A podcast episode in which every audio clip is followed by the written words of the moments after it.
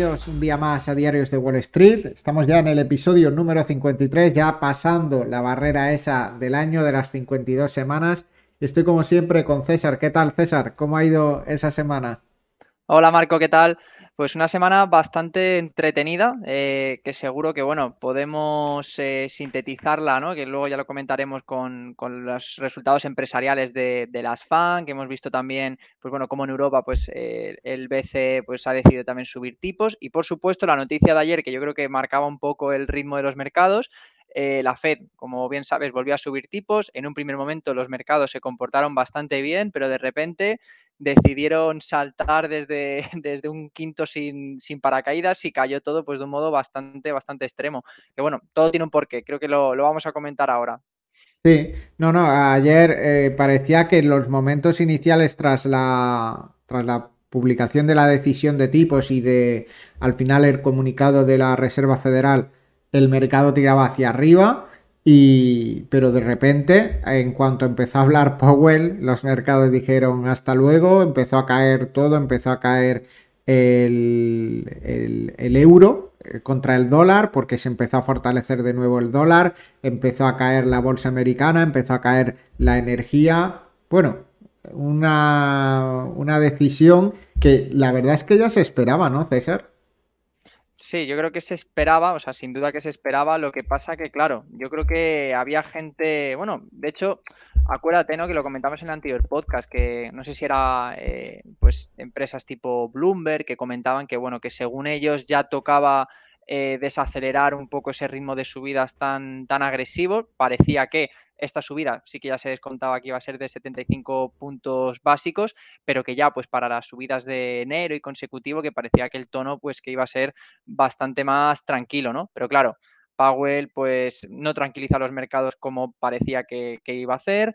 De hecho, dijo pues bueno, que el mercado laboral seguía muy caliente, que hay margen para seguir con esa política monetaria bastante restrictiva y que, bueno, que los tipos altos que pueden permanecer altos durante mucho tiempo, que yo creo que era un poco ¿no? el, miedo que podríamos tener. Sí, pero sí que es verdad que en el mensaje inicial sí sé que sí se lanzaba un mensaje de, oye, creemos que la inflación ya está tocando techo y que se va a empezar a reducir, pero las probabilidades de subida de tipos en la última reunión del año, en la de diciembre, que hace una semana eh, parecía que estaba claro que iban a subir 50 puntos básicos. Ayer, antes de la decisión ya y antes de ayer, ya parecía más claro, ya esa, esa encuesta optaba más por que subieran otros 75 puntos básicos a final de año. Total. Mira, tengo por aquí un, entrecomillado ¿no? de, lo que, de lo que dijo Powell, eh, lo comentamos y, bueno, lo analizamos, ¿no? pero yo creo que, que, lo deja todo bastante claro. Dice, es posible que al final nos movamos a niveles más altos de lo que pensábamos en la reunión de septiembre. Los datos recibidos desde nuestra última reunión sugieren que el nivel final de los tipos de interés será más alto de lo previsto.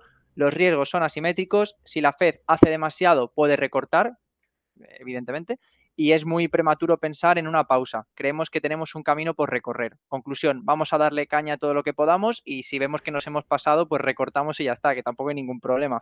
Claro, sí, sí, no, e, e, esta es la, la medida, pero ante, ante esto, ellos tienen un reto, que es luchar contra un dólar que está demasiado fuerte. Creo yo que eso les puede suponer un problema en cuanto a competitividad. Ahora a lo mejor no tanto porque como al final está todo caro, pero al final van a tener falta de competitividad cuando, cuando todo se normalice un poco y tendrán que bajar los tipos de interés también de manera bastante acelerada cuando lo hagan. Que a ver cuándo, cuando llega eso. Y mira, estaba aquí viendo la probabilidad de subida de tipos. Hace una semana que subieran 75 puntos básicos estaba en el 34,1%. Ayer estaba en el 42,2% y ahora está en el 50,4%. Es decir, que la gente al final ve bastante claro que se van a tener que subir los tipos de interés de nuevo porque, porque no hay manera de frenar esta inflación. Y luego por otro lado está a ver qué es lo que hace el Banco Central Europeo, a ver si es capaz de seguir subiendo tipos al mismo ritmo o mayor que la Reserva Federal y, y, como siempre va rezagado, al final tomando estas decisiones de tipos, la apreciación del euro pues llegará más tarde, creo yo. Sí, coincido, coincido plenamente con lo que comentas y bueno, ya que estamos hablando de, esa subida de tipos en Europa, pues bueno, el Banco Central Europeo la semana pasada ejecutó una subida histórica de 75 puntos básicos y pues bueno, ha situado estas tasas de depósito bancario en un 1,5%, que puede parecer muy poco en comparación con el ahora mismo en Estados Unidos que están en un 4, ¿no? Cosa así, 3,75, ¿no? 4, 4. 4. Pues bueno, aquí ya tenemos 1,5 y es máximos desde, desde 2009. Eh, claro, esto también es muy curioso y cuando hablas con la gente, ¿no? Eh, claro, no hay inflación. Bueno, la de depósitos, la de facilidad de depósitos, no sé a cuánto está exactamente en, Estados Unidos. Estará por ahí, en torno al 4. Hmm. Eh, yo me refería al, al, final al precio del dinero, pero no sé. No sé en cuánto está la de facilidad de depósito. Estoy intentando entrar aquí a ver si en los datos de ayer lo publicaron. Hmm. Eh, 4%, pero no pone facilidad de, depósito. En, en mm. investing.com habría que irse al informe de la Reserva Federal. Sí. No, pero, pero bueno, en definitiva, que realmente van a tener que seguir subiendo tipos y de un modo bastante agresivo, con el miedo de que en Estados Unidos por lo menos sí que tienen esa sólida economía, un paro mínimo, se sigue subiendo ese salario por hora a todos los trabajadores y aquí en Europa, pues bueno, vamos a ver qué sucede con este fin de año, que por ahora, por lo menos la temperatura ha dado bastante tregua, ¿no? Que no ha subido los precios de la energía como parece que, pueden llegar a subir y que sin duda pues va a ser un detonante de tener esa inflación alta que, bueno, que nos puede complicar a todos la vida. Sí, y es importante también recalcar que el mes que viene no hay reunión, perdón, en este mes ya, en el mes de noviembre no hay reunión del Comité de Política Monetaria de la Reserva Federal. Eh, no es hasta diciembre hasta que no cambiarán los, los, tipos y la fecha es el día 14 de diciembre cuando tendrán esa siguiente reunión. Es decir, que nos falta mes y medio para la toma de esa decisión. Vamos a tener entre medias, eh, seguramente no sé qué día, qué día se publica el dato de inflación de Estados Unidos. Este, hoy tendremos eh, informe de empleo. No estoy seguro si hoy tenemos informe de empleo. Yo, perdón, mañana, perdón, mañana, mañana. Mañana, que hoy es jueves, mañana tendremos informe de empleo. Pero estoy mirando por aquí. Sí, mañana tenemos informe de empleo en Estados Unidos, así que día importante también para ver, para medir un poco cómo están afectando las subidas de tipo de interés, que yo creo que van a seguir siendo buenos los datos de empleo. y lo más importante, tenemos que ver cómo salen los datos de inflación que creo que además también son semana que viene. O sea, creo que la semana que viene habrá datos de inflación, habrá también PMI, manufacturero y tendremos también eh, las, las, nóminas no agrícolas de mañana. O sea, que, yo creo que en las próximas fechas puede haber bastante, bastante jaleo. Hay que estar atentos a ver cómo. Sí, mira, el, el, IPC justo la semana que viene, el jueves de la semana que viene. Por lo tanto, antes de la siguiente reunión de la Reserva Federal, vamos a tener dos datos de IPC. Vamos a tener el de este mes y el del mes que viene además que el IPC, por lo menos lo que parece en Estados Unidos, que lo que comentábamos antes, ¿no? que, creo que, la inflación no tiene nada que ver estructuralmente en Europa o en Estados Unidos. Eh, creo que en Estados Unidos sí que ya ha debido tocar techo, por lo que comentábamos, ¿no? que, que un tercio de, de esa cesta, de ese CPI, es la vivienda y la vivienda, pues bueno, pues ya llevaba dos, tres, cuatro meses con caídas, lo que pasa que todavía ese dato no se había transformado, no se había hecho de forma, o sea, no se veía ¿no? reflejado en esa estadística, que probablemente ya pues comencemos a ver esas primeras, primeras caídas. ¿no? Claro, y sí, y César, eh, muy importante también la diferencia. El IPC subyacente en Europa mm. está en el 5%, la, el último dato que tenemos. El IPC subyacente en Estados Unidos Em, bueno, es que tengo aquí el dato mensual, ¿vale? Necesitaría ver el dato, no, porque quería, iba a dar un dato mal y, prefiero revisarlo bien antes que dar el dato mal. Estoy, mira, aquí lo estoy viendo. Eh, bueno, no, el IPC subyacente de Estados Unidos, no, estaba confundiéndome yo. El IPC subyacente de Estados Unidos está muy alto también, está en el 6,5%. Es decir, está peor que en Europa ahora mismo. Sí, no, ahí sí que tienes, sí que tienes razón, pero bueno, definitiva, veremos, claro que también tiene, tiene mucho sentido, esa espiral precios-salarios, pues si sigue al alza, como estamos viendo en Estados Unidos, que no se rompe la economía, que cada vez pagan más a los trabajadores, también la gente que vende sus productos lo pone un precio más alto porque los trabajadores disponen de más ingresos, pues claro, se tiene que romper esa, esa dinámica por, por algún lado, ¿no? Y evidentemente que eso pues afectará de pleno a esa, a esa inflación subyacente. Pero bueno, y, Marco, antes de, de, pasar a hablar de bolsa, que la verdad que vamos a hablar bastante, tenemos muchos resultados que comentar, estábamos hablando de Europa, es que me hizo bastante, me dio entre pena, gracia y decepción. No sé, no sé cuál fue también, seguro que, lo viste, ¿no? Eh, la Comisión de Control del Parlamento Europeo con el dinero que han prestado a España por el tema de, pues bueno, eh, parte del plan este de recuperación, 31 mil millones, que salió una mujer, no recuerdo el nombre, que, vamos, que venía a decir más que nada que en qué, que en qué nos habíamos gastado 31 mil millones, que no había ningún tipo de control y que ella no era capaz de decir ni, un sola, ni una sola partida de gasto en la que se habían ido, repito, 31 mil millones de euros. Nada, calderilla es de coña, es, somos, o sea, eh, es, es, que somos el reír de Europa, pero lo peor es que tampoco es nada nuevo, si es que no... Sí, no, pero es que en hacer cosas de estas somos expertos o comunidades autónomas que no gastan el dinero eh, que les da Europa y si no lo gastan, eso no se... No se al, al final no, no utilizas ese dinero, lo acabas perdiendo porque Europa no te lo no, no te lo da, lo tienes que devolver si no lo has gastado. Y dices, no, es que no hay que gastar por gastar. Claro que no hay que gastar por gastar, pero leche, haz un plan haz un plan para que ese dinero sea invertido en cosas que aumenten la, productividad. Invierte ese plan mismamente en, fomentar eh, que haya eh, nuevas empresas, en financiar eh, creación de startups, en hacer un hub de microchips, lo que sea, lo que sea, pero obviamente no gastar por gastar, claro, yo estoy a favor de que no gastemos por gastar pero habrá que tener alguna persona que se haga cargo de esos miles de millones y decida en qué se gasta ese dinero. Bueno, cosas que pasan. Sí. No, y, la cosa es esa, ¿de verdad no necesita España nada? Que está a la cola de la industria, que no tiene absolutamente nada, que lo, no sé, que lo, que más exportamos aquí deben ser tomates y pepinos de la huerta de, Murcia y de Almería. ¿De verdad no podemos intentar, no sé, potenciar de algún modo, como tú dices, las empresas, abrir esos hubs tecnológicos, empresas de baterías de, pues, para coches, empresas de, no sé, no sé, no, no sé, debe ser que aquí, que no, Lo que sea, lo que sea, cualquier, cosa, cualquier cosa. Hay infinidad de cosas a las que puedes destinar el dinero. Lo que pasa es que hay que trabajar para eso. Claro, sí, sí. Ese, pero bueno, ese ya es otra. Es, el pequeño inconveniente. el pequeño inconveniente. Sí, sí, sí.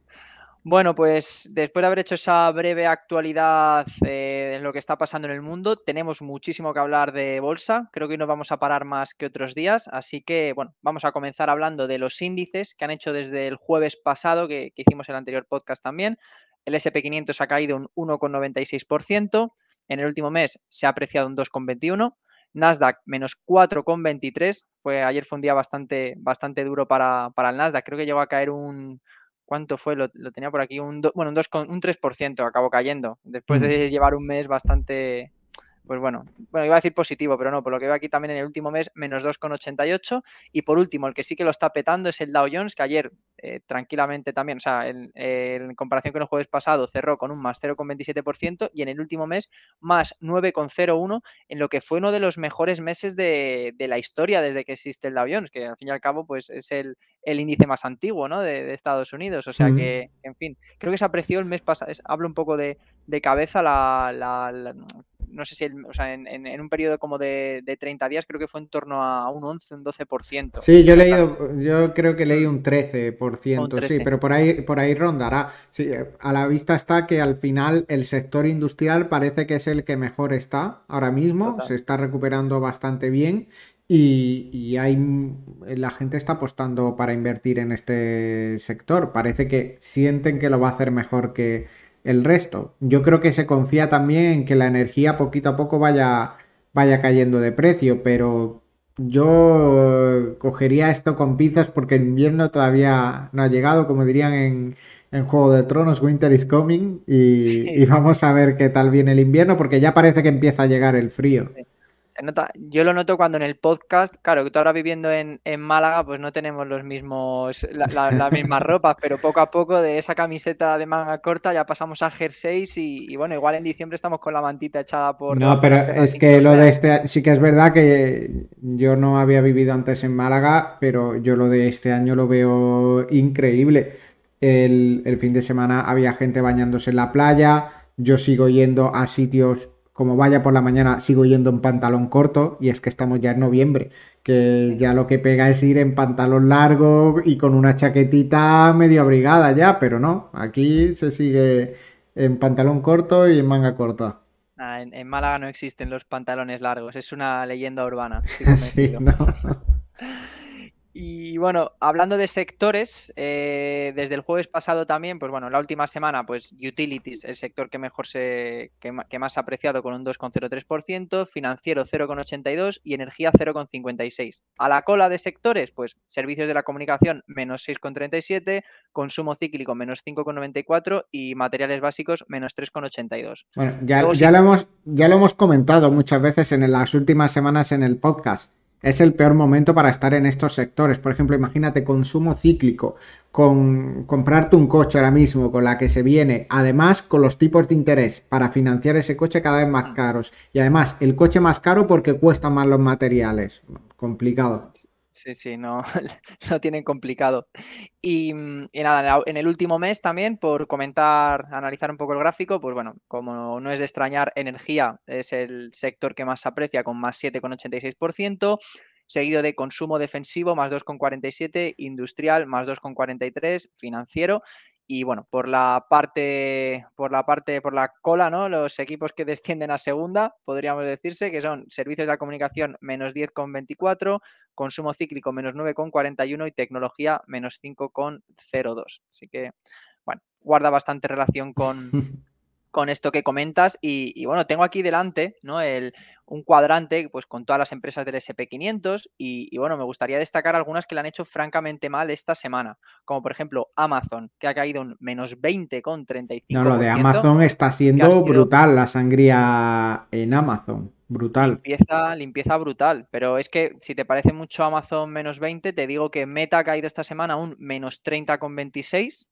Sí, sí, lo de, meta también es una sangría que no, que no para y, ojo que no entre en una espiral ultra bajista meta porque al final se le ve sin mucho... Yo creo que al final lo que está castigando a meta no son ni los resultados ni nada de esto, sino la falta de un rumbo claro de futuro de, de, negocio, ¿no? Como que el modelo de negocio puede que esté llegando a su, no, llegando a su fin, pero que a 10 años vista se puede ver bastante comprometido, eh, dependiendo de esas redes sociales que yo creo que, cada vez tienen menos tirón y, que las dudas sobre el futuro de Facebook, Meta, mm, son bastantes. Pues mira, si te parece, Marco, ya que comentas Meta, eh, vamos a pasar a empresas que han presentado resultados. La semana pasada ya comentamos Google y Microsoft, pues quedan yo creo que las otras tres grandes, ¿no? Como son Meta, Amazon y Apple, que han, presentado esta semana y, bueno, vamos a ver exactamente qué, es lo que han hecho. Eh, Meta, vamos a empezar con, la joya de la corona, que como decíamos antes. Pues fíjate, eh, en comparativas con el mismo trimestre del 2021, vemos como en ingresos cae un 4%, en beneficio por acción menos 49%, EBIT menos 46%, pero eso sí, aumentan nuevas contrataciones más 28%, costes más 19%, CAPEX más 120%, se están hinchando allá a contratar gente y a pagarles más.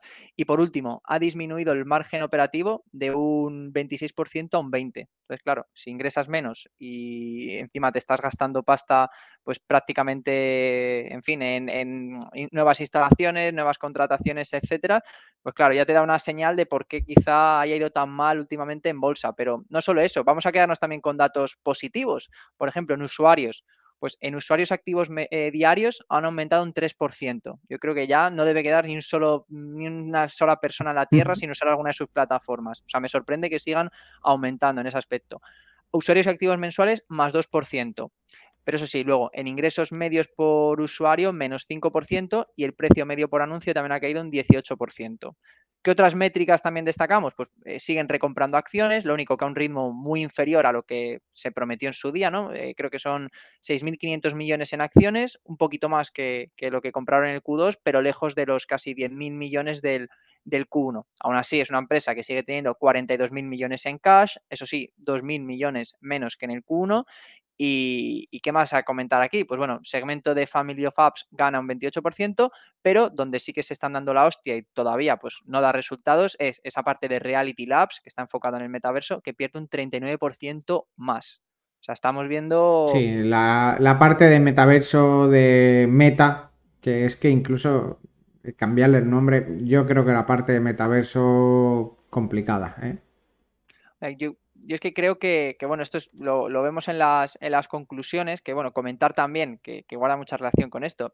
Leía como el, la generación del free cash flow de este tercer eh, trimestre tiene solo 173 millones porque todo el flujo de caja operativo, que son 9.700 millones, se ha destinado pues prácticamente íntegro a CAPEX, que se han gastado en CAPEX 9.400 millones. Entonces, claro, ¿qué conclusiones sacamos de aquí? Pues que evidentemente que están gastando a saco, o sea, nuevas contrataciones, CAPEX, etcétera, han bajado esas recompras, que eso también a los inversores pues no les hace mucha gracia y, bueno, yo aquí veo algo claro. Zuckerberg tiene, yo aquí sí que te creo que, no sé si tendrá una visión acertada o, no, pero creo que el tío lo tiene bastante claro. Él sabe que, en fin, que Meta no pasa por el corto plazo, que pasa por el medio o por el largo, quizá enfocado a 15 o 10, 15 años y que, bueno, que, el metaverso va a ser el, el futuro, que es algo en fin, que nos va a cambiar a todos la vida y que, bueno, que si sale bien, pues va a ser el número uno y si sale mal, pues se va a cargar a, la empresa más importante de publicidad digital junto con Google de, vamos, de, que, existe a día de hoy.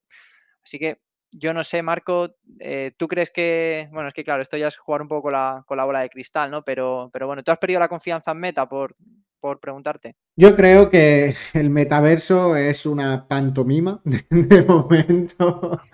Eh, lo que tenemos ahora mismo de metaverso es realmente una auténtica porquería. No hay nada realmente que, emocione, ¿no? Tú ves el metaverso y, no sé a ti, pero a mí me da mucha pereza. Yo veo todos los proyectos que hay de metaverso y, y dices, como que no me apetece ir a una feria de empleo en el metaverso, como no me apetece ir a una feria de universitarios en el metaverso, ni me apetece hablar con mis compañeros de trabajo en el metaverso, porque tengo bastantes cosas ya para hacer en el trabajo como para estar moviendo un muñequito dentro de un metaverso. y, los jefes de las empresas tampoco están para eso, ¿no? Lo veo una auténtica eh, tontería, que era una, una cosa que tenía mucha gracia cuando estábamos todos en la pandemia metidos en nuestra casa, pero que hoy en día mm, le tienen que dar una vuelta de tuerca muy grande y creo que es una cosa muy nicho, que puede funcionar en un momento determinado, pero no creo que el futuro de la sociedad realmente pase por estar conectado a un metaverso. Quizás el tema videojuegos puede que tenga bastante mm. tirón por ahí, pero no creo que, el futuro de la sociedad sea estar dentro de, un metaverso, la verdad.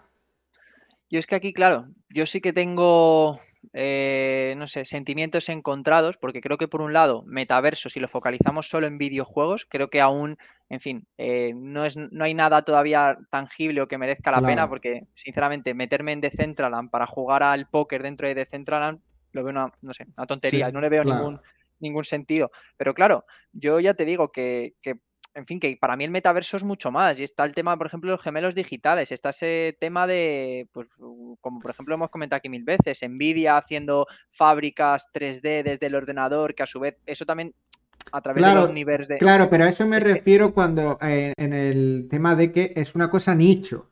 Es decir, mm, lo que hace Facebook es ingresar muchísimo dinero vendiendo un producto a millones de usuarios.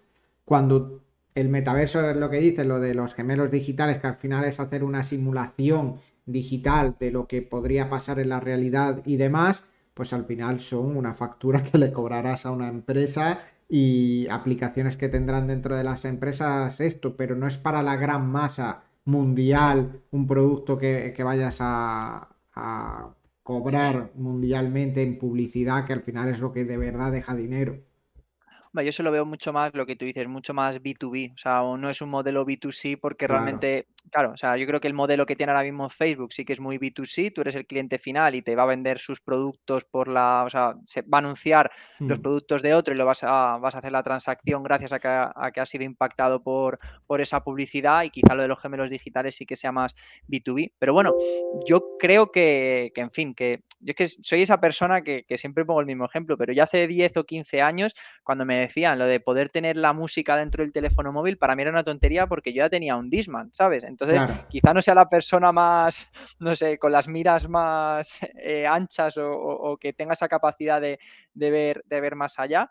Sin embargo, no sé, Mark Zuckerberg a mí me da, me da buen fin. Sí, no, pero, al final es ver lo que. Yo creo que al final es ver lo que te ofrece. Lo que ahora mismo ofrece el metaverso, creo que es muy pobre. Y lo que va a ofrecer en los próximos 10 años el metaverso, creo que va a seguir siendo muy pobre. Que en el futuro tengamos una realidad virtual que sea tan increíble que prefiera estar en esa realidad virtual que en la vida real, puede ser. Pero de momento no lo veo. Creo que. Y además yo noto, eh, saliéndome ya del tema, como que la tecnología está como alcanzando un tope de crecimiento, que es decir, hemos tenido 10 años de un crecimiento muy rápido eh, en cuanto a los móviles y demás, y ahora noto que, que, ya hay poca, muy poca innovación en los móviles. Llevamos 6 o 7 años que los móviles es que no tienen prácticamente nada que no tuviera un móvil de hace 6 años siguen teniendo las mismas cosas, las mismas aplicaciones prácticamente, WhatsApp, eh, es que no, no tenemos, WhatsApp, Spotify, que al final es lo que usamos, YouTube y, y, poco más. Y bueno, Twitch es la mayor revolución de los últimos años, pero al final es un poco como YouTube, ¿no? Ver vídeos, aunque ahora es en, en directo, es un poco cambio de modelo dentro de, un, de una misma, de un mismo negocio pero los móviles siguen siendo iguales, los ordenadores siguen siendo iguales y, no hay grandes cambios, la verdad. Ya. Hombre, quizá también, no sé, por, por, intentar buscarle un contexto, quizá la época de pandemia igual no era el momento más disruptivo donde las empresas igual se la quieran jugar. Y también por otra parte, o sea, yo hablo sobre todo de, móviles, ¿no? Que, por ejemplo, Apple sigue haciendo lo mismo que hacía hace 10 años, simplemente le pone una cámara más grande y un poco más de RAM y se siguen vendiendo sus teléfonos a 1.300 dólares o a 1.400 Pero porque no hay otra cosa. Claro, claro, claro. Porque con eso les basta, es decir, a lo mejor podrían sacar un móvil con muchas más cosas, que tampoco sé. Eh, una de las mayores innovaciones han sido los móviles estos plegables, que a mí me parecen una auténtica porquería, porque encima que tienes una raya ahí en mitad de la pantalla, eh, el móvil es gordísimo y además eh, con el tiempo cada vez se ve peor esa raya que tienes ahí en la pantalla. Sí, sí, total, total. No hay, vamos, a mí no me, no me ha convencido, ni mucho menos. Pero bueno, y vamos, bueno, ahora comentábamos Twitch, vamos a hablar de Amazon, pero simplemente por apuntillar una última cosita de, Meta, comentar que el apartado de Reels ha aumentado un 50% desde hace seis meses, o sea que por esa parte yo creo que si se ponen las pilas y saben monetizar esa, esa vía, pues yo creo que muy buenas noticias para ellos. Y luego también WhatsApp Business, que cada vez también está teniendo más y más herramientas integradas. Hace poco también cerraron una integración clave con, por ejemplo, con Salesforce, que bueno, que yo creo que, que por ahí, pues bueno, hasta que desarrollen ese metaverso, que, lo que hemos dicho, que hasta dentro de 5 o 10 años, y en el mejor de los casos, no vamos a ver resultados que de verdad merezcan la pena, pues tienen que seguir creciendo por otros lados y quizás Reels y WhatsApp pues sean esa vía, esa vía de escape. Mira, teníamos un comentario por ahí de Eduardo que nos ponía buenos días, fue divertido ayer, supongo que se, se, refiere a cómo estuvo el mercado ayer, que estuvo, la verdad es que estuvo entretenido. No fue tampoco nada súper espectacular, eh, porque hemos tenido días de decisiones de la Fed donde los movimientos han sido mucho más grandes y demás, pero oye, estuvo entretenido. Y yo creo que a mucha gente le cogió a contrapié, mucha gente que se montaba en el carro después de la decisión de la Fed de las subidas y de repente para abajo todo. Sí, sí, sí. Ya es que, no sé, eh, estamos curados de espanto. Es que aunque el mercado ya vaya, que ves que va marcando ahí más 1,98, es que, y puede que queden 15 minutos para cerrar el mercado, que dices, bueno, vamos a ver cómo cierra, que todavía me marca un menos 2 en, en 15 minutos, ¿no? total, total, es tremendo.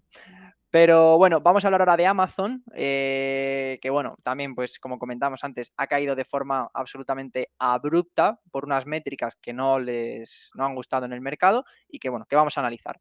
Eh, ingresos más 15%, ¿vale? De los cuales eh, Amazon.com más 7%, tiendas físicas más 10%, servicios de third party data más 18%, suscripciones a Prime más 9%, publicidad de Amazon y Twitch más 25%. Y por último, el negocio, ¿no? El más, bueno, iba a decir el más rentable, no, el único negocio rentable de Amazon, que esto es muy curioso, pero es así, que es Amazon Web Services, más 27%. Luego ves en segmentos que en Norteamérica más 20%, internacional menos 5%. Dices, hostia, ¿qué ha pasado aquí? Si estos tíos lo han petado. Bueno, parecen grandes números a priori, pero hay algo muy importante, ¿no? Que ingresos no es beneficios y Amazon quema absolutamente en el negocio todo lo que gana. De hecho, como decíamos antes, Amazon Web Services es la única parte rentable del negocio de, de Amazon a día de hoy. O sea, la paquetería sale a, a, deber para que la gente lo tenga bueno, en cuenta. Este año con lo que se han gastado solo en la serie de los anillos de poder. Eh, vaya truño. Sí, sí.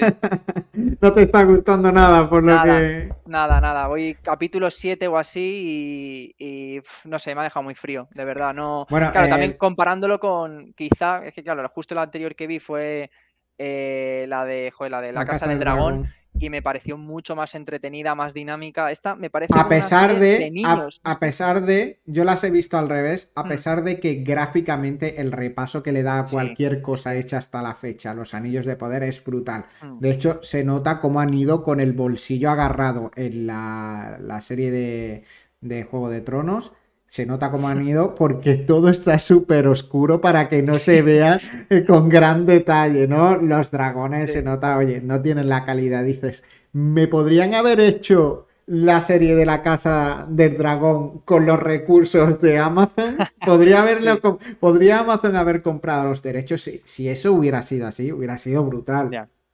Sí, no, hombre, eh, me parece que de la, o sea, es que no recuerdo ahora mismo cuál era el presupuesto, pero vamos, que la primera temporada se habían, la habían limitado bastante porque las siguientes temporadas es cuando van a, van a abrir la mano y van a, y van a gastar fuerte, ¿no? Pero sí, lo que tú dices del, del, sobre todo de la parte del Señor de los Anillos, los escenarios es que son una locura. Lo- Yo, Valinor, por ejemplo, tío, me digo, pero, pero ¿qué, qué ciudad es esta? Me quiero ir a vivir allí ahora mismo Claro, de, de cabeza, Claro, ¿no? Bueno, O en- Númenor, perdón, que diga Númenor, no, no sí, Valinor. Númenor. Sí, Sí, sí, no, sé, bueno, Pero- los barcos, es que todo, todo es increíble. todo, todo, y, luego eh, estuve leyendo por ahí, porque luego lees cosas que dices, joder, es que hay presupuesto. Cada personaje tiene su varias canciones para el personaje. En, en la mm, estuve viendo la, la intro, solo la intro Mm. la han hecho con la tecnología esta de que con el sonido hacen formas eh, en la arena, ¿no? Es como un altavoz Sí. debajo, está mezclado como real y 3D a la vez, pero han tardado siete meses en hacer solo la intro. Es una Madre mía. auténtica, es una auténtica barbaridad. para que luego le des a omitir en cuanto te Claro, claro. tienes el mando en- encima, ¿no? Joder, pues curioso, curioso. No sé si has llegado al capítulo en el que pasan las cosas fuertes. Eh, No, por ahora no ha pasado nada, así que seguro que no. Ahora, entonces, eh, no sé si, eh, No. creo que es el 7. Pues eh, la habré visto el 6, pero vamos, que ¿Has visto el 6? Bueno, pues el 7, oye, Mm. en el 7 se anima ya un poquito la cosa y yo creo que, Sí. lo, ha- que lo han dejado muy bien preparado todo. También hay que pensar que es una serie muy densa, con muchísimos Mm. personajes y demás. Creo que lo han dejado muy bien preparado para la segunda temporada. Creo que en Amazon son conscientes de que no, fun- no ha funcionado muy bien y han despedido a todo el equipo. Sí. E- e- Era lo que te iba a comentar, que muy bonito el- los gráficos, muy bonita la ambientación, el vestuario, pero los guionistas, lo- creo que son tres, les han, no van a Sí. aparecer como despedidos, pero o les han relegado a otro, en fin, a Sí, otro no, puesto no sé qué ha pasado con él. Sí que es verdad que el primer capítulo eh, estaba dirigido por J. Bayona. Que, Sí, oye, sí. increíble, ¿eh? Que Sí. el nivel de los proyectos de J. Bayona. Sí, sí. Y, y- y te diría incluso a lo mejor el segundo también. Pero Puede que sí, puede me- que sean los dos primeros. Y está también como productor por algún lado. Sí, sí, sí. Pues fíjate. A ver si, a ver si le volvemos a ver o, o también le, le limpian como, como al resto, ¿no? Sí, bueno, eso al final yo creo que es más una colaboración de un, de un Mm. director ya con, con nombre importante. que- de- creo, de hecho, creo que de Juego de Tronos o de alguna serie así importante, él ya dirigió algo. Hmm. Pues no sé, no, no, no sé, no sé. La verdad que se me da muy mal asociar directores con películas. Yo veo las películas, las critico y ya me quedo, tan, me quedo tranquilo, no veo quién las, quién las lleva a cabo, total. Pues Marco, comentábamos eh, de, Amazon, que al final nos hemos puesto a hablar de sus series, que eso, que de ingresos más 15%, muy buenos resultados parece, pero claro, vamos a ver exactamente en los earnings, vamos a ver qué pasa, ¿no? EBIT, menos 48%, eh, beneficio por acción menos 9,6%, flujo de caja operativo menos 27%, free cash flow en los últimos 12 eh, meses menos 19.000 millones de dólares claro, es que le está haciendo, entre que están gastando más, pues con el tema, por ejemplo, del Señor de los Anillos, todo lo que están gastando en Prime, que bueno, vale, eso evidentemente que incurres en más, en más costo, ¿no? Pero ¿qué es lo que realmente les duele a ellos? Pues el aumento de precio de los combustibles, el precio de los containers, la alta inflación, la desaceleración de la demanda. Pero por otra parte también, que esto creo que es una conclusión eh, positiva, ¿no? Entre comillas, que donde otros muchos están sufriendo con el tema de la paquetería y demás, porque hemos visto UPS, hemos visto FedEx, que, bueno, que muy catastrófico. Y, y, bueno, ya sin, que, sin entrar a comentar empresas más pequeñas, que Amazon pues bueno, por lo menos tiene esa parte de, Amazon Web Services que le sirve para mantenerse a flote, que sigue creciendo, aunque de una forma o de un ritmo más desacelerado, sigue, pues fíjate, un mes 20, ¿cuánto he dicho? Más 27, más 27%. Esto le sirve para seguir a flote y oye, habrá muchas empresas que no podrán, en fin, que tendrán que cerrar el negocio porque esto no da beneficio y esto va mal y ahí Amazon pues absorberá esas empresas, les quitará cuota de mercado o bueno, ya veremos, ¿no? Sí, bueno, pero al final tienes a Amazon ahí, que yo al final creo que, Amazon está en un momento todavía en el que, en el que le queda muchísimo crecimiento a Amazon porque tiene vías de negocio que son líderes como es Twitch, eh, Amazon Prime le están pegando el empujón este ahora que no había tenido hasta el momento. Creo que están empezando a prestar atención Amazon mm. Prime, que tiene mucha vía de crecimiento o por ahí, pero sí. que es verdad que los ratios de valoración, pues todavía, pues a lo mejor puedes encontrar cosas más interesantes a pesar de la caída, ¿no? Es que el PER de Amazon sigue siendo enormemente alto, sigue estando en 88 y el ratio EV EBITDA eh, está en, lo tenía por aquí apuntado, en 19. Si te vas a otra empresa que es al final el comparativo más directo que tienes con Amazon, que es Alibaba, el PER lo tienes en 36 y el EV lo tienes en 8. Lo tienes, la tienes mucho más competitiva ahora mismo por precios que, que Amazon. Luego ya cabe especular a cuál de las dos le va a ir mejor en el futuro si Alibaba se ha quedado muy estancada. Hay que ver, no, no lo estoy siguiendo mucho, cómo es el, crecimiento que está teniendo la parte de servidores en la nube de Alibaba. No sé si está creciendo, no está creciendo.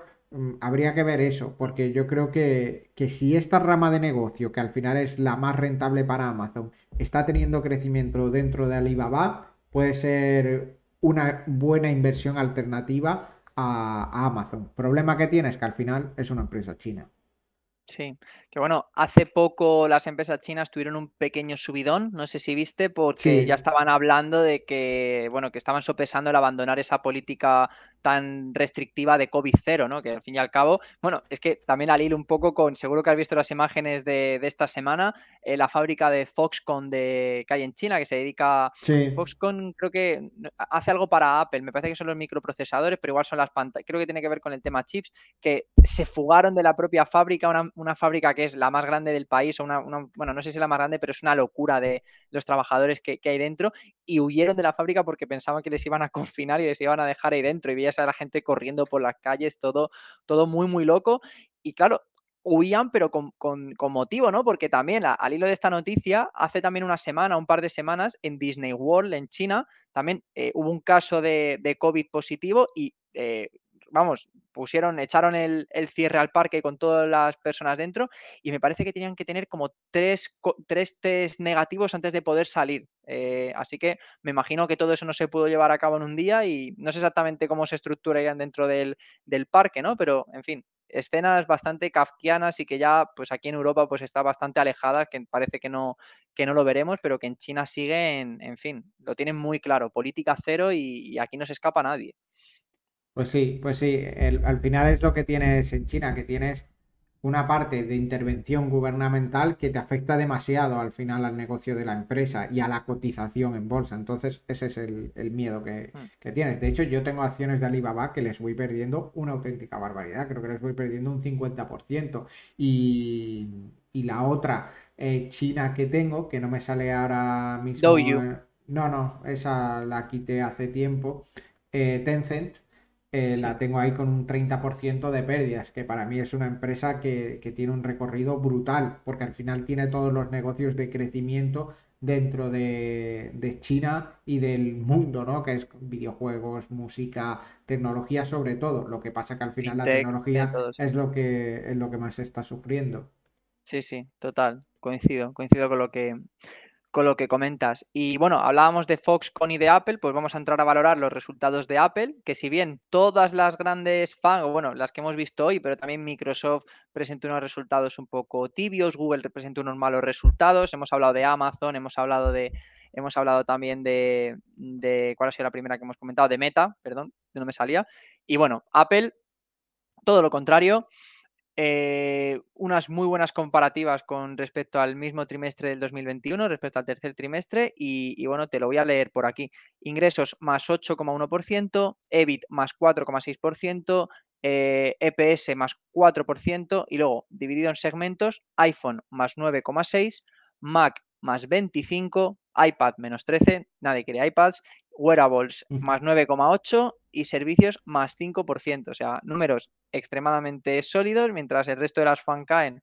Parece que, la gente sigue teniendo dinero para comprarse iPhones y, bueno, a mí, a mí, me parece muy sorprendente todavía. O sea, sé que, y mira que yo creo que eh, yo, por ejemplo, estoy muy indexado al SP500, que al fin y al cabo, por ejemplo, en el SPY, pues Apple debe ser la primera o la segunda posición. Entonces, bueno, pues sí que estoy eh, invirtiendo al fin y al cabo en, en Apple, pero de verdad que debo ser el único que no tiene, no sé si la palabra es convicción, porque ahí están los resultados, pero sí que me sigue pareciendo realmente sorpresivo que la gente siga gastándose 1.400, porque bueno, en Estados Unidos 1.400 dólares, pues bueno, eh, la gente cobra de 60.000 dólares para arriba o 70.000 dólares para arriba, pero aquí en España, sueldo más repetido, quizás sean 25.000, y la gente que se compre móviles por 1.400 euros, es que me sigue...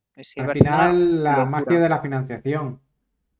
Ya, ya, ya, sí, de, y de que somos un poco, en fin, ineptos financieramente hablando, lo que tú dices, que no, es que me, me, me dejan el dinero, bueno, ¿cómo te lo dejan, amigo? Realmente no te lo están dejando, no, no son hermanitas de la caridad. Pero bueno, en fin, y nada, por último, vamos a hablar bastante rápido de esto, que ya, en fin, se nos está echando el tiempo encima, pero empresas de oil and gas también han presentado resultados, ha sido el año de la energía, y déjame que te hable simplemente del beneficio, ¿vale? Lo que han crecido el beneficio de las principales compañías petroleras. Ojo, Exxon más 191% interanual, Chevron más 84, BP más 145, Shell más 129, Eni más 161, Total Energies más 43%. Y no solo eso, que este dato también me ha hecho bastante gracia. Según Bloomberg, Exxon, Chevron, Shell y Total Energies están pagando casi 100.000 millones de dólares anuales a los accionistas a través, de, a través de recompra de acciones o de dividendos y solo han reinvertido este año 80.000 millones en sus negocios principales.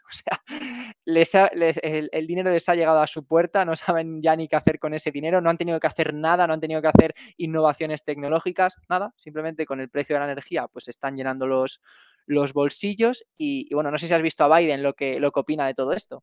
No, no he visto qué ha dicho. Ah, pues ha dicho, eh, entre comillas, eh, no puedo creer que tenga que decir esto, pero dar beneficios a los accionistas no es lo mismo que bajar los precios para las familias estadounidenses. Eh, sí, pensaba que tenía algo más, pero bueno, al final lo, he acotado con, eso, ¿no? Que, bueno, que es lo que comentamos, que no se debe a ningún hecho nuevo innovador, sino simplemente aumento de precio del producto que mejora esos márgenes operativos de estas empresas. Sí, sí, total, total. Al final eh, los beneficios que vienen de las energéticas pues se quedan para ellos. Sí que es verdad que si se los recortas al final te los van a trasladar en precios porque pueden, porque al final tienen un monopolio. Mm, sí, sí. Pero bueno, me, parece muy gracioso, ¿no? Todo esto, eh, no sé exactamente cómo será el tema en Estados Unidos, pero bueno, que en España también, eh, o yo creo que es algo tónica general, ¿no? Que echamos, lo hemos hablado aquí muchas veces, echamos en, eh, las culpas a las empresas por estar facturando más sin ninguna innovación tecnológica, pero luego cuando aumenta la inflación y los gobiernos recaudan más a través de impuestos, ahí eh, bueno, ya, ya, ya, ya, lo, ya lo veremos, ¿no? En, otra, en otra reunión, ¿no? Hoy no, no, queremos hablar de este tema. Sí, bueno, a, ver qué, qué, decisiones se toman por parte del gobierno en este invierno, porque va a haber que tomar decisiones importantes con todo ese dinero además que están recaudando. Por ejemplo, en Alemania, eh, viendo cómo está la cosa, ya han dicho que la factura del mes de octubre, creo que es, eh, no sé si va a ser de octubre o va a ser de noviembre también, eh, de gas y no sé qué más va a estar financiada totalmente por el gobierno. Es decir, que nadie va a pagar gas ni creo que electricidad em, en Alemania durante el mes de octubre y no sé hasta cuándo alargarán esta medida. Que al final, pues oye, si lo estás recaudando de impuestos y le puedes solucionar esa papeleta a la gente, pues... Sí. No, no, Me parece una manera de devolver ¿no? ese, ese dinero que están ingresando de más. Sí. También es un peligro, ¿eh? que hay gente que dice, si esto me lo financian, bueno, pues me voy a empezar, desde hoy voy a empezar a darme baños, nunca me da un baño, solo me ducho, me voy a dar un baño, voy a poner la calefacción a 37 grados, no sé, habría, yo creo que habría que limitarlo también de algún modo, ¿no? Pero, pero bueno, que es una iniciativa que, oye, que, lo que tú dices. Sí, bueno, yo entiendo que tendrá, el programa tendrá sus limitaciones y creo que no será discrecional a absolutamente todo el mundo. Supongo que habrá alguna limitación, pero no sé. No, me tiene, tiene todo el sentido. Y bueno, antes de hablar de criptomonedas, rápidamente, que hoy la verdad que nos hemos extendido más, comentar la compra de Twitter, porque ha tenido varios bombazos, ¿no? La comentamos en cinco minutos, la gente ya estará cansada de, de ver noticias, pero es que justo hace cosa como de media hora leía que hoy Elon Musk estaba planeando eh, reducir la plantilla de Twitter en un 50%, o sea, hoy. O sea, que igual ahora cuando terminemos el podcast por la tarde, cuando abran los mercados americanos, vemos esta noticia. Un 50% que son pues unos 3.700 despidos, según Bloomberg.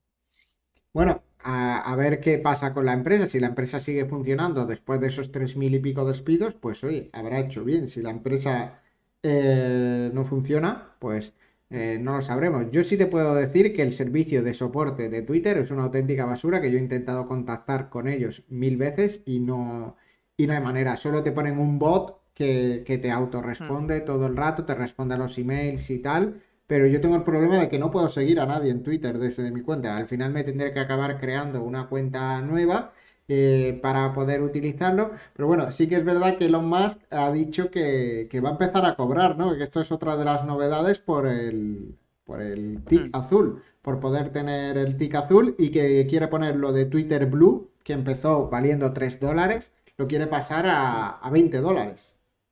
Ya, ya, ya. No sé, no sé, yo he visto, me hace gracia, o sea, ya sin entrar a valorar eh, si estoy a favor o en contra, porque la verdad que tampoco he indagado mucho en el tema, pero es que está todo el mundo rabiando, es que es divertido, o sea, da igual tu ideología política, da igual que seas de izquierda, de derecha, está todo el mundo chinadísimo con el tema de lo de los 8 dólares. Leía como, como por ejemplo, eh, ¿cómo se llama? Eh, Alexandra Ocasio Cortés, ¿no? La es AOC, no me sale, es Cortés, sí. Eh, que ella es, es una de las, no sé exactamente cuál es su puesto en el gobierno americano, pero que es como una de las máximas representantes de, pues, del tax de Rich y demás, y le decía a Elon Musk, esto es una vergüenza, 20 euros eh, por, una, por la cuenta, tal, no sé qué, esto no puede ser, y le cogía la y le contestaba, vale, vale, vale, gracias por tu interés, ahora paga los 20, o gracias por tu comentario, ahora pago los 20 dólares. Digo, tío, haciendo amigos por todas partes. Ya sabes bueno, y ha dicho que quiere, no, no sé qué fecha límite ha puesto para que eso esté funcionando, y ha dicho que si no está para esa fecha, despedirá a todo el equipo que se encargue de eso. sí, sí, cada declaración que hace sube el pan. Pero bueno, el, máximo ganador, yo creo, de, esto podríamos decir que ha sido, sin lugar a dudas, eh, Parag Agrawal, eh, un auténtico campeón que con menos de un año en la empresa se va a llevar 60 eh, millones de, dólares. Así que bueno, desde aquí un fuerte abrazo y si busca trabajo pues en Liga de Bolsa. Creo que juega en el mismo equipo que, que Listras. Sí, sí, sí. El, club es, la alumna aventajada de ese club de trabaja poco y luego cobra mucho. Sí, sí, sí. Nada, en fin, un auténtico, un auténtico. nunca, nunca hacer tu trabajo mal tuvo mejores recompensas, ¿no? Sí, sí, completamente. Sí, o sea, en este caso. Ser recompensado por hacer tu trabajo mal. La verdad es que yo no le veo fallas al plan de ninguno de ellos, de este club. total, total. En fin, seguro que alguno más de Twitter va a engrosar esa lista próximamente, porque ya hemos visto que este hombre ha llegado con las tijeras de podar y no va a dejar. Ojalá en Liga de Bolsa dieran esas indemnizaciones por hacerlo mal, ¿no? Ah, si fuese así, me presentaba desnudo en un evento o algo así. sí, lo tengo claro.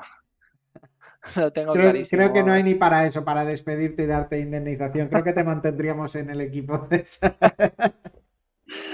Ah, hablando, por cierto, de todo un poco, no lo voy a hacer ya, eh, que quede claro, pero el sábado tenemos evento en Rankia, eh, nos han nominado puede que, puede Que sí lo, puede que sí lo hagas, ¿eh? Para que venga la gente, deja, la, deja la puerta entreabierta, que puede que haya cena espectáculo, ¿no? En el evento de,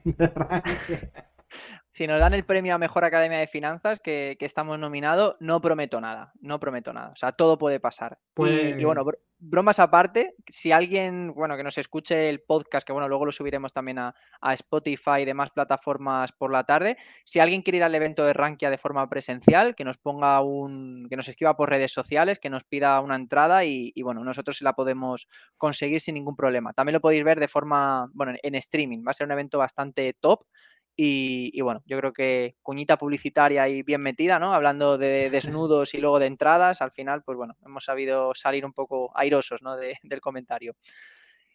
Y, Marco, vamos a acabar ya. Eh, al final el podcast va a durar menos de una hora, como tiene que ser. Eh, vamos a hablar de criptomonedas, que bueno, ha sido una buena semana eh, incluso buen mes si lo, si lo valoramos mirando esa, esa, franja de tiempo para las principales eh, monedas, ¿no? Por criptomonedas por capitalización bursátil y vemos, pues, por ejemplo, los últimos, los últimos 30 días Ethereum eh, se ha apreciado un 15,73%, BNB más 14,98% y lo que es alucinante, porque bueno, el resto sí que está bastante plano, ¿no? para lo que suelen ser las criptomonedas, Dogecoin en la última semana se marca un más 69,42% y en el último mes un más 120%. Básicamente, pues por el tema de Elon Musk y Twitter. Exacto, exacto, que es que no tiene, no tiene más, no tiene absolutamente nada más, no ha cambiado la tecnología, no ha cambiado, no se puede utilizar como medio de pago ahora mismo cuando vas al Mercadona, no, no tiene absolutamente ni pies ni cabeza, pero bueno, la gente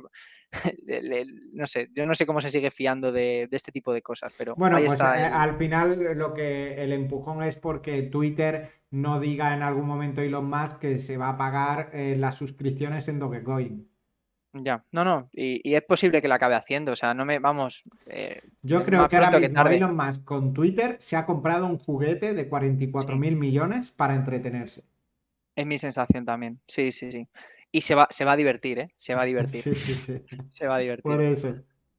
Y bueno, simplemente y por finalizar con el tema de cripto, eh, leía una encuesta que me pareció bastante interesante, una encuesta de Fidelity, donde se comentaba que el 74% de los inversores institucionales tienen en sus planes futuros añadir cripto a su portfolio y el 58% ya está invertido en el sector, que es un 6% más que el año pasado. O sea, aunque ahora mismo pues el sector cripto no pues no esté en su mejor en su mejor momento ni mucho menos, pues oye, vemos cómo cada vez más inversores institucionales apoyan esa, esa adopción y de hecho, eh, ya como último, último comentario, ya si te parece cerramos, en 2021 esta misma encuesta de Fidelity comentaba el 45% de los encuestados eh, que se dedicaban a actividades relacionadas con el sector financiero tenían una eh, percepción positiva, o sea, menos de la mitad, 45, pues bueno, este año ya ha aumentado un 51%. O sea, poco a poco escalón a escalón. Parece que esta tecnología. Está, mejorando ese sentimiento con respecto al, al mercado cripto y yo estoy seguro que en algún momento volverá otra oleada de adopción cripto donde veamos otras,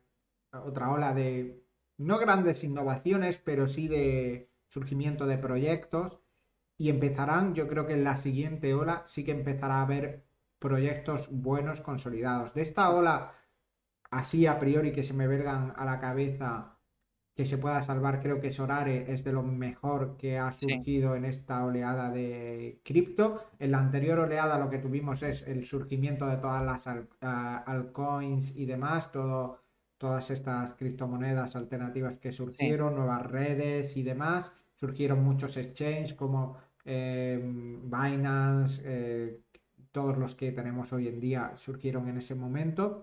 Y, la siguiente revolución, pues yo creo que ya va a empezar a haber proyectos que empiecen a hacer cosas guays con blockchain.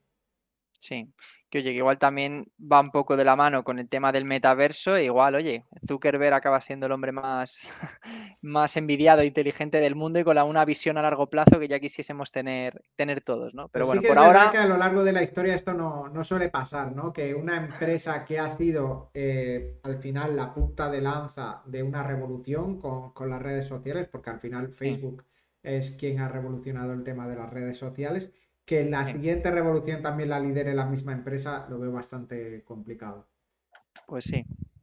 Buena apreciación, Marco, y, nada, yo creo que por hoy finiquitamos. No sé si quieres comentar algo más. Nada, que nos vemos la semana que viene. Quien quiera pasarse este sábado por el evento de Rankia, que nos escriba. Y un abrazo a todos y nos vemos en el siguiente programa. Estupendo, un abrazo. Chao.